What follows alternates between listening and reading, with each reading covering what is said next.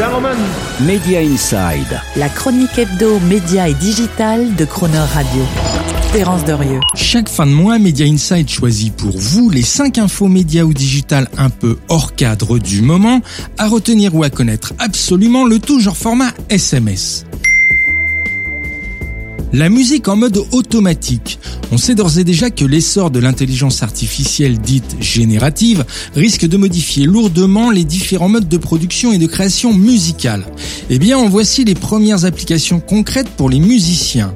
Par exemple, le logiciel AudioShake, développé par le label Downtown Artist, qui peut traduire automatiquement une chanson dans 40 langues différentes, simplement en séparant la musique et le chant, avec réinterprétation et traduction automatique, remix et resynchronisation de l'ensemble. Ou encore Music, dont le moteur d'IA permet de transposer automatiquement d'un demi-ton en quelques secondes n'importe quelle partition musicale sans perdre plusieurs heures d'une réécriture papier fastidieuse. Le projet qui a fait trembler OpenAI. Nom de code Q.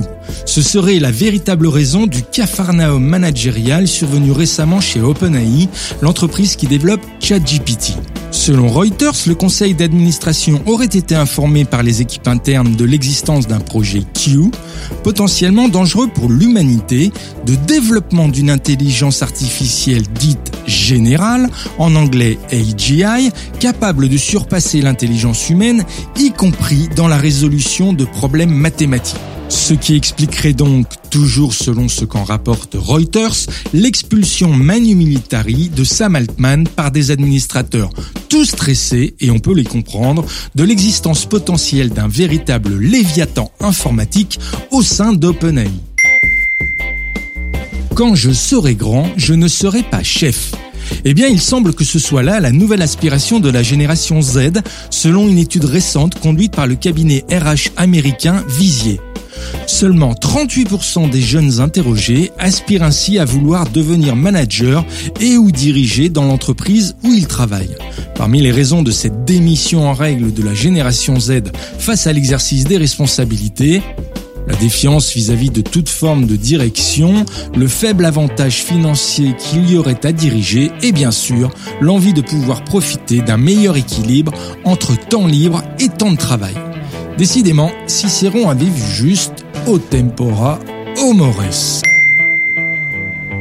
Tandis que la musique rétrécit, le film rallonge. Un constat qui semble la conséquence directe de la généralisation de la distribution de contenu culturel sur les plateformes digitales avec des titres de chansons dont la durée ne cesse de diminuer, de 4 minutes 10 en 2000 à 3 minutes 30 en 2018, 3 minutes 07 en 2021, la durée moyenne des 100 titres du Top Billboard s'établit désormais à 2 minutes 30. Un effet rétrécissant d'une consommation musicale à la TikTok qui semble tout à l'inverse de la tendance à la rallonge des films d'Hollywood sur les plateformes de streaming. 206 minutes pour Killers of the Flower Moon par exemple, et même 210 minutes attendues pour le film Napoléon de Ridley Scott qui sera bientôt visionnable sur Apple TV+. Bref, quand le digital rétrécit, autant qu'il rallonge. Des pins en mode digital chez Mickey. C'est ce que va proposer Disney à l'occasion de son centième anniversaire. La possibilité de collectionner un siècle de héros, y inclus ceux de Pixar et Star Wars, en achetant sur la blockchain la version digitale originale authentifiée et sécurisée des pins jusque-là disponibles en version physique dans les échoppes des parcs à thème Disneyland. Une initiative développée en partenariat avec Draper Labs, la référence en matière de NFT de collection, qui est à l'origine des phénomènes CryptoKitties ou NBA Top Shot.